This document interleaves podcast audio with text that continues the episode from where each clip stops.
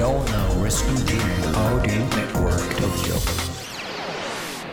京ライフワークトークこんばんは番組ナビゲーターの田中由衣子です価値観が多様化し働き方に対する考え方も人それぞれの現代この番組では仕事や様々な活動を通じて独自のライフワークを実現している方をゲストにお招きしその取り組みや思いを掘り下げていきます。番組を聞いてくれるリスナーの皆さんと一緒に勉強していきたいと思いますのでよろしくお願いします。この番組は城北信用金庫の提供でお送りします。降り続いていた雨もいつの間にか上がりどんよりと暗かった空に七色の虹がかかる。雨が降るからこそ見える虹のように乗り越えて初めて見える景色があります。さあ一緒に傘を閉じて新しい景色を見つけに行きませんか？輝く未来を信じて城北信用金庫です。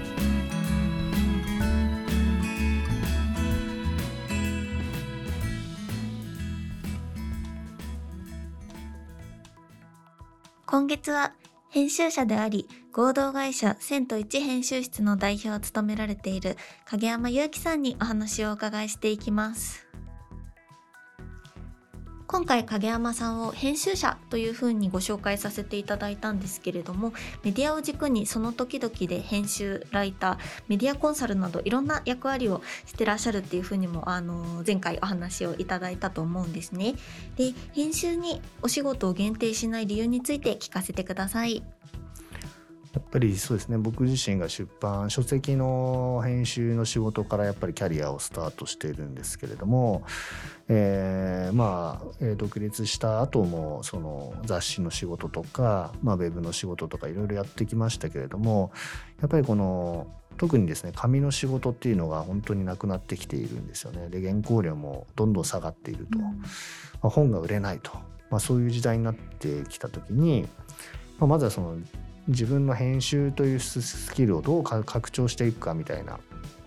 まあ、ことをやっぱ考えなくちゃいけなくなったんですよね。で多分職業ライターの人も同じでもうなんか依頼原稿を依頼してもら依頼された原稿を書いてるだけじゃ食っていけないという、まあ、時代になってきた時に、まあ、どうやって拡張していくかと。まあ、最近、今年、出版したその新世代エディターズファイルっていう本があるんですけども、まあ、それも本当に全国プラスアジアで、え活躍している、まあ、編集プロダクションを61組紹介してるんですけども、まあ、その人たちの仕事とか見ていると、まあ、本当紙雑誌とかウェブを編集するだけじゃなくて、まあ、街を編集してるというか。まあ、街を編集するってどういうことかっていうと、まあ、人と人をつなぐんですよね。はい、これまでのその、まあ、情報の編集の時代はまあ、その情報と情報をつなげていく、はい、でその化学反応で見せていくって例えば、えー、何かすごく大きな社会問題があった時にそれの、まあ、賛成派と反対派っているじゃないですか。はい、で賛成派同士とか反対派同士で対談したりしても内容結論が見えてるんですよね面白くないと。だからその僕ら編集者っていうのはその賛成派と反対派を集めて、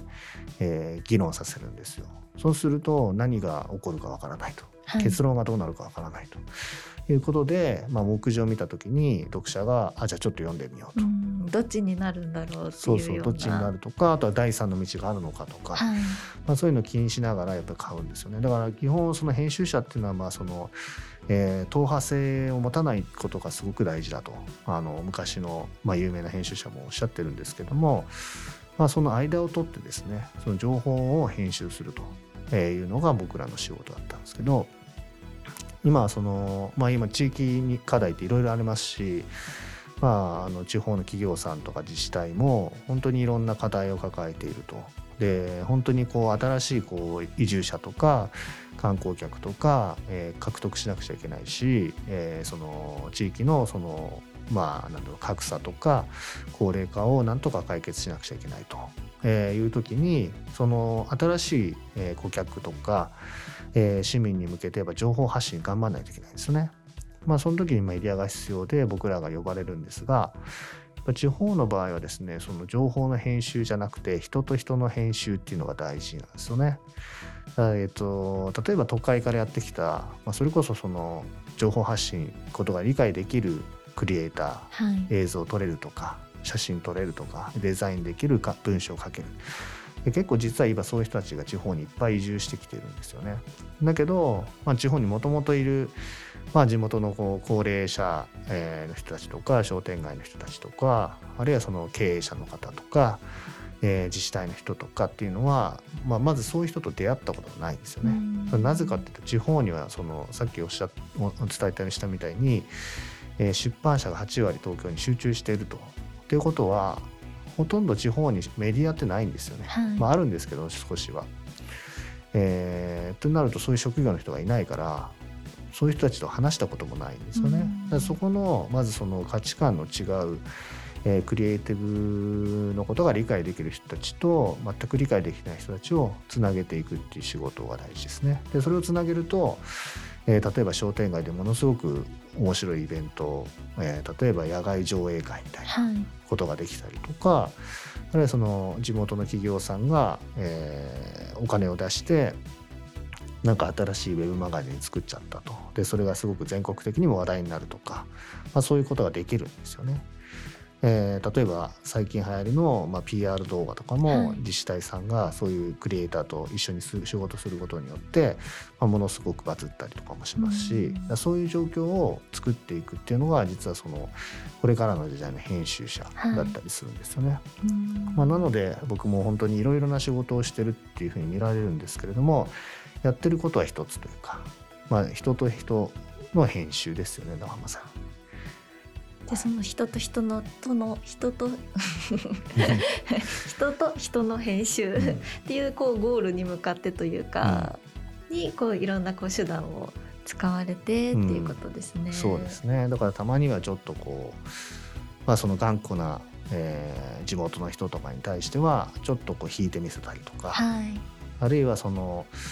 えー、褒めてあげたりとか、まあ、そうやってこう綱引きをしながらですねそのつながるべき人たちをつなげていくと。なんかよく聞くのがななんかかっこいいもの作ってよみたいな、うん、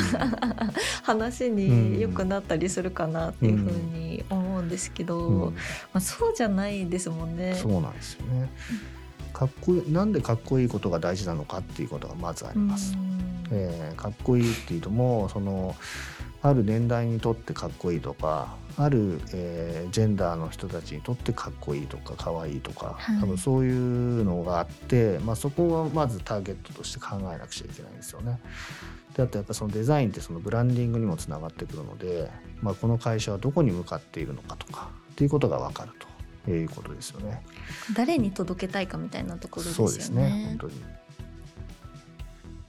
の影山さんもともとそのこう紙の編集とかやってらっしゃったっていうことだったんですけれどもそれにそういうお仕事にそもそも就こうと思ったきっかけとかって何だったんですか？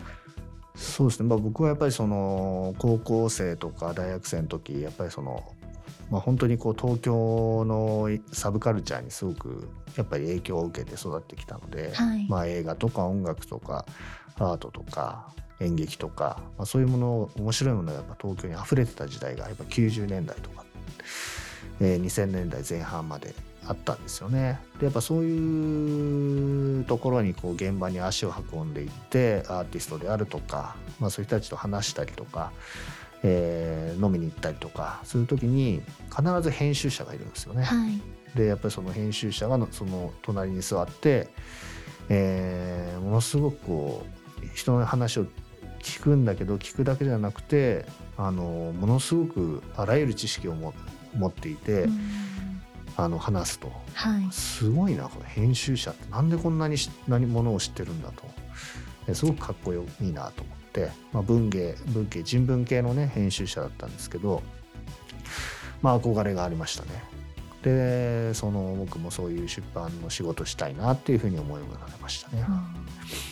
そのこう編集的な視点っていうのはこう結構どんな仕事してても、うん。みんなあのこう大事なんじゃないかなと思うんですけれども、うん。こうどうどうしたらそういうこう視点になれますか？そうですね。まあいろいろあるんですけども僕が一番、まあ、初心者にというか一番大事だって思ってるのはもう好奇心ですね。好奇心を持つってあらゆるものに対して好奇心を持つっていうことがすごく大事で自分を騙すってことですよね。はい。例えばあの壁の色なんかめちゃめちゃ興味深いなみたいな感じで別に普通にハイグレーなんですけど、はいなんであんなグレーなんだろうすごい興味深いグレーだなとかって感じで掘り下げていくとなんかすごくその例えばじゃあか壁紙の色を調べたりとかする時に、えこんなに安いんだとかってことであらゆるものがこう興味深く思えてくるんですよね。そういうあの自分自身を騙すっていうことをやり続けるとそれらの知識がすごく入ってくるんですよ。はい。でそういうことを繰り返してまず自分の中に情報を増やして、まあ、ストックを増やして視点を増やすことによって、えー何かこう課題がある人たちと出会った時にその課題に対して、まあ、こんなものをどうですかっていうようなその引き出しを開けることができると。なのでまあとにかくあらゆるものに対して興好奇心を持つと。だからそれこそ地方の仕事をしていていつも言われるのはもうこの土地には何もないよと。はい。もうシャッター商店街でもうもうダメだよとかっていう人いるじゃないですか。まずまさに好奇心がないんですよね。うんものにあらゆるものに対するまで毎日自分がいるとところなんだから有利なはずなんですよね。はい。もっと好奇心の目を向ければ街はもっと楽しく見えるはず。それはよそ者よりももっと実はチャンスがあるというか、うん。触れる機会が多いので。だけどやらないと。なのでまずは好奇心を持つっていうこと。